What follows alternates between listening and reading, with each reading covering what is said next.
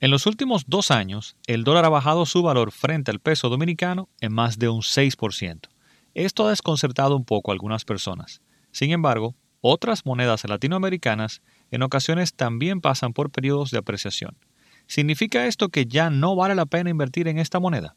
No necesariamente.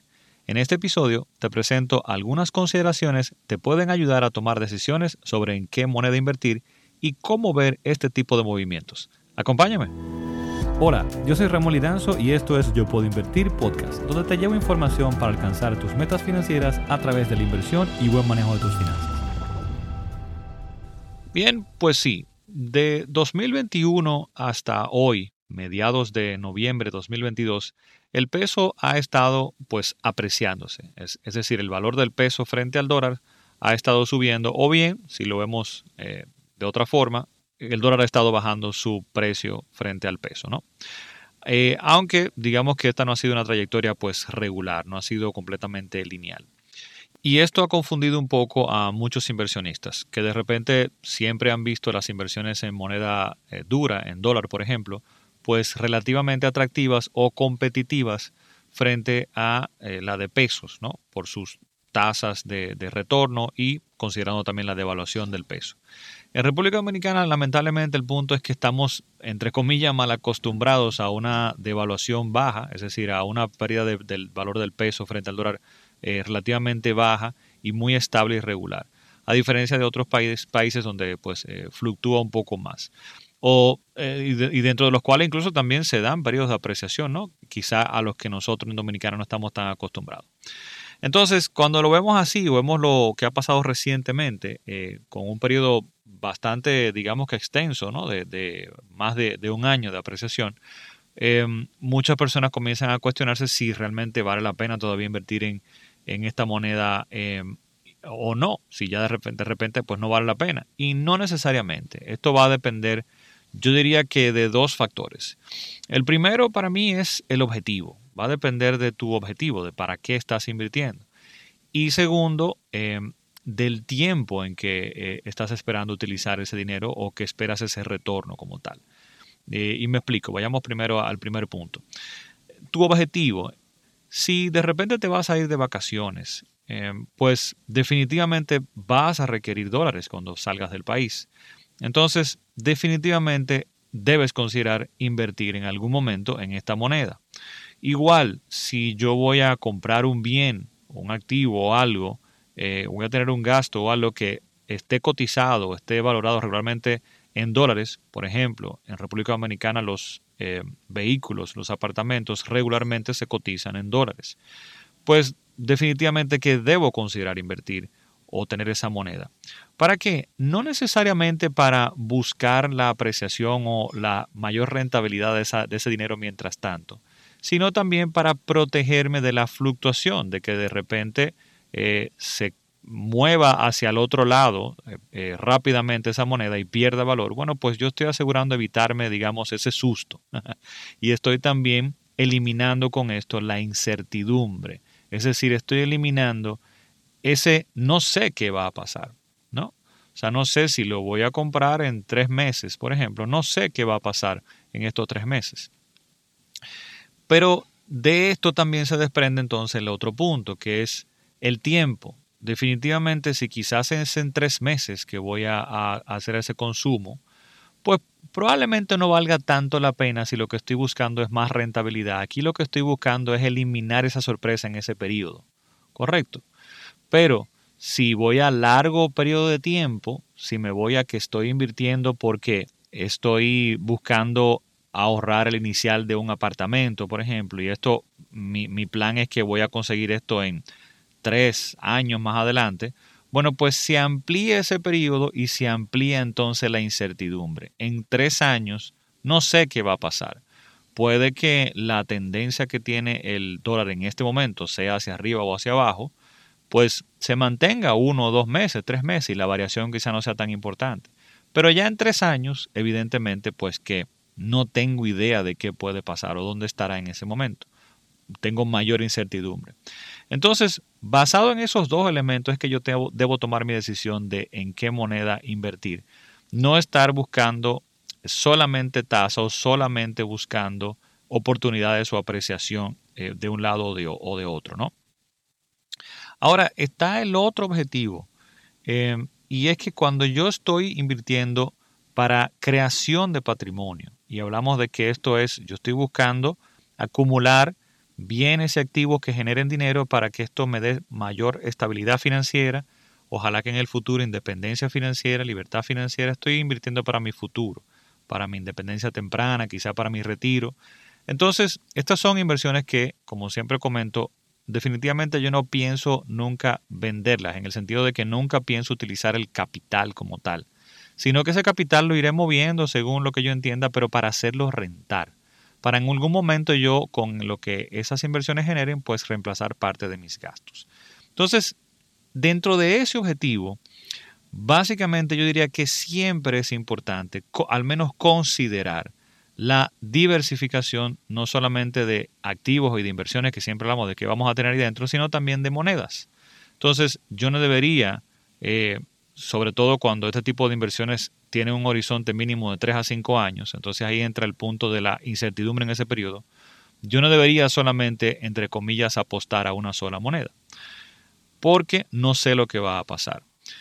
Y esto yo creo que queda evidente en la situación que estamos viviendo actualmente, donde eh, sí, tus decisiones de gasto o de compras que estén en moneda en dólar, podrías tú sentarte a analizar un poquito más de cuándo hacerlas, si de repente, mira, invierto en pesos y cambio lo más tarde posible, por ejemplo, esos pesos a dólares antes de irme de viaje, eh, porque entiendo que el dólar va a seguir bajando, pero fíjate que ahí estás entrando en la incertidumbre y entre comillas, eh, entre comillas, digo nuevamente, hay que valorar en detalle, te la estás jugando un poco porque no sabes lo que puedes pasar de aquí a cuando te vayas a ir de viaje. Entonces ahí cuenta, como te digo, el asunto de eh, buscar eliminar la incertidumbre, que tanto estás buscando asegurar que esa fluctuación no, no, se te dé al contrario y te haga daño. Entonces, ¿en qué momento quieres eliminar la incertidumbre? Pero de largo plazo, como digo, creación de patrimonio, creo que es bueno ver la foto grande para entender que estos movimientos, estas fluctuaciones, eh, se pueden dar y lo ideal siempre es considerar tener al menos alguna proporción de nuestro capital pues en otra moneda y diversificar en esa moneda. Entonces, de nuevo decía, para eh, entender mejor esto, veámoslo eh, pues con un ejemplo y con la foto grande. Porque lo que ha pasado recientemente, en los últimos dos o tres años, es que hemos tenido, eh, digamos que un choque y una distorsión luego de la pandemia, donde, pues sí, hemos visto una apreciación del peso o una baja del dólar, viéndolo de esta forma, de 2021 para acá, eh, o de prácticamente dos años, 2020 para acá, en República Dominicana, de un 6%. Sin embargo, otros países también, eh, Colombia, Chile, México, entre otros, pues también han tenido una distorsión parecida. Sin embargo, si nos vamos un poquito más atrás y vemos al inicio de la pandemia en República Dominicana, en marzo del 2020, esos meses posteriores a el confinamiento y los primeros confinamientos que se dieron, se nos olvida que hubo una apreciación del dólar, bien, o una depreciación del peso, una subida del dólar, veámoslo así, mucho más fácil de entender, una subida del dólar de más de un 10% en solo algunos meses, muy fuera de lo normal que es la trayectoria que hemos tenido en los últimos quizá 10, quizá hasta 15 años en República Dominicana, de una devaluación promedio de un 3 a un 4%, 3.5 por ejemplo. O sea, tuvimos prácticamente dos o tres años de devaluación de un solo tirón en algunos meses. Entonces se nos, se nos olvida ese subión que tuvo el dólar de un 10 y pico por ciento. Y desde ahí es que ha comenzado a bajar. Entonces cuando vemos esa foto grande, pues podemos entender un poquito mejor este fenómeno y lo que comento de que siempre es bueno considerar, al menos considerar, diversificar en diferentes monedas cuando estamos pensando a largo plazo y creación de patrimonio.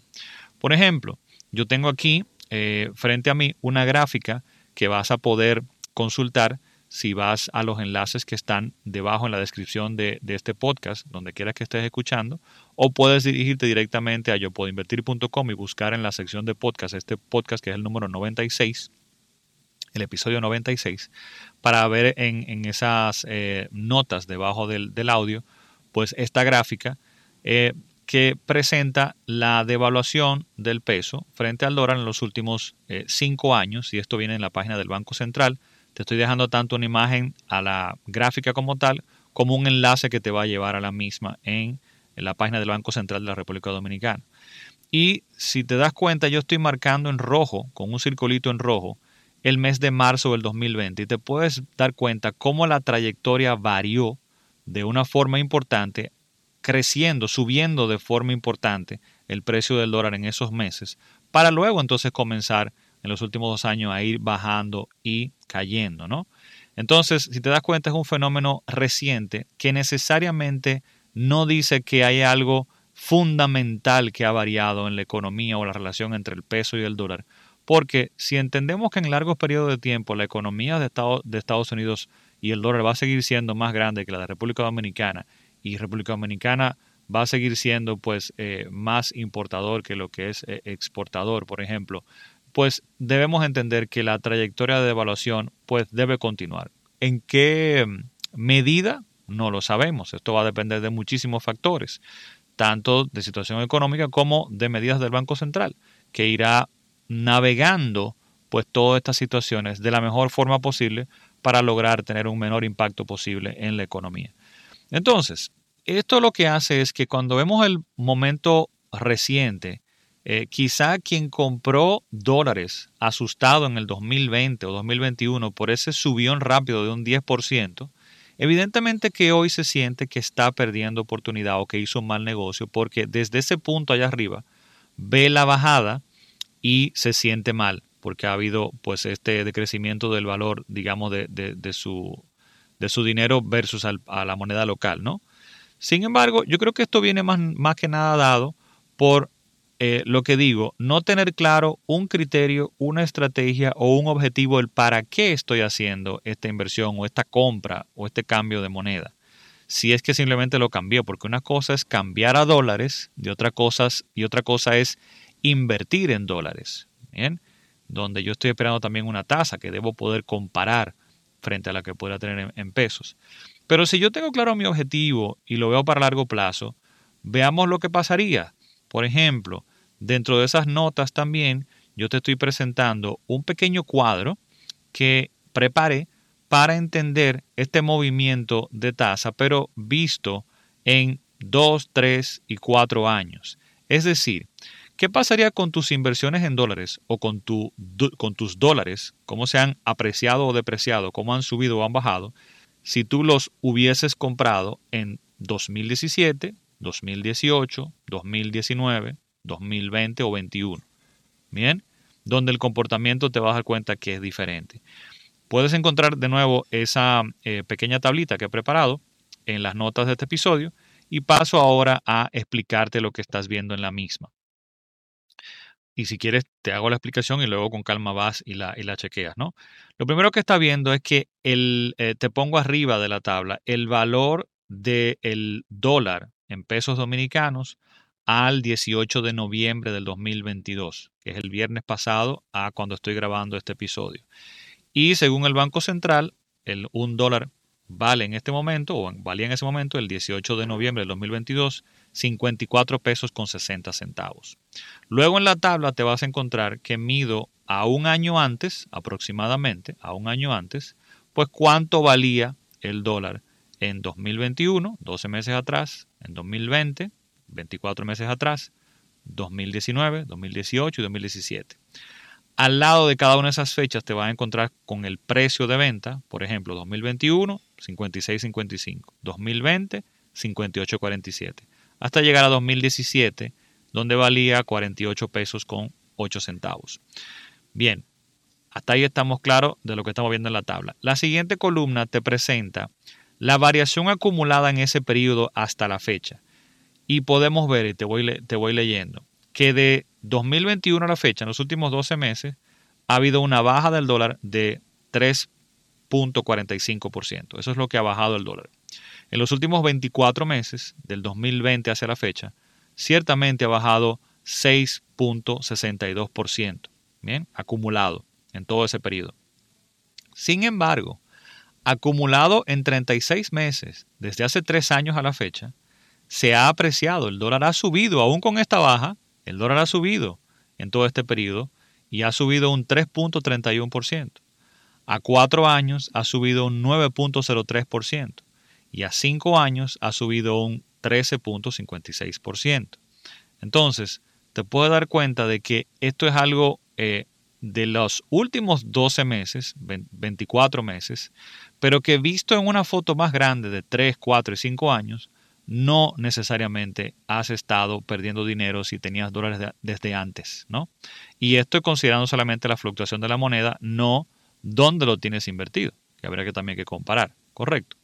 Ahora hay una última columna que coloco ahí, que es un dato muy interesante, que te presenta la variación, la subida o la bajada, bien, el porcentaje de subida o bajada del dólar, pero visto con una tasa anual, anualizada. En vez de acumulado todo ese periodo, anualizada.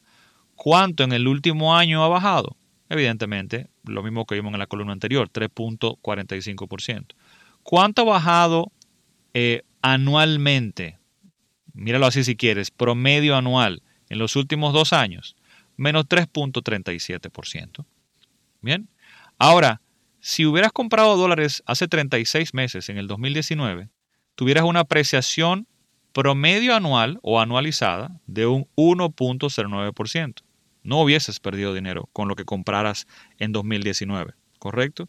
Si lo hubieses comprado en 2018, tu apreciación, tu apreciación o tu subida eh, de ese valor frente al peso ha sido de un 2.18 promedio anual, aún con la bajada por dos años consecutivos de un 6% acumulado, si tú tuvieras dólares desde el 2018, tuvieras ganado anualmente un 2.18%. ¿Te das cuenta lo diferente de ver la foto grande? Y finalmente, si los tuvieras desde el 2017, aún con la bajada de estos dos años, tuvieras una apreciación o el dólar se ha apreciado en un 2.58% anualmente, promedio anual. Es decir, que hubieras obtenido 2.58 en el 2017, 2.58 en el 2018, 19, 20 y 21. Por esos cinco años, ¿te das cuenta? Entonces, por esto es importante ver la foto grande y por esto es importante considerar el objetivo y no hacer necesariamente tanto caso a las fluctuaciones más recientes que ha tenido una moneda. Bien. En conclusión, en el caso de los dólares, considero es bueno para nuestros objetivos de largo plazo siempre evaluar tener alguna proporción en dicha moneda. Y segundo, si es para un gasto, tener pendiente para qué tipo de gasto, cuál es el objetivo y en qué tiempo vamos a requerir el dinero. Finalmente, espero que esta información te dé otra perspectiva de cómo ver estas situaciones y tus inversiones en dólares u otras monedas. Y te recuerdo que puedes escuchar este podcast y los más de 90 episodios que tenemos ya anteriores en tu plataforma de podcast favorita o yendo directamente a yopuedoinvertir.com. Sin más, será hasta el próximo episodio. Bye bye.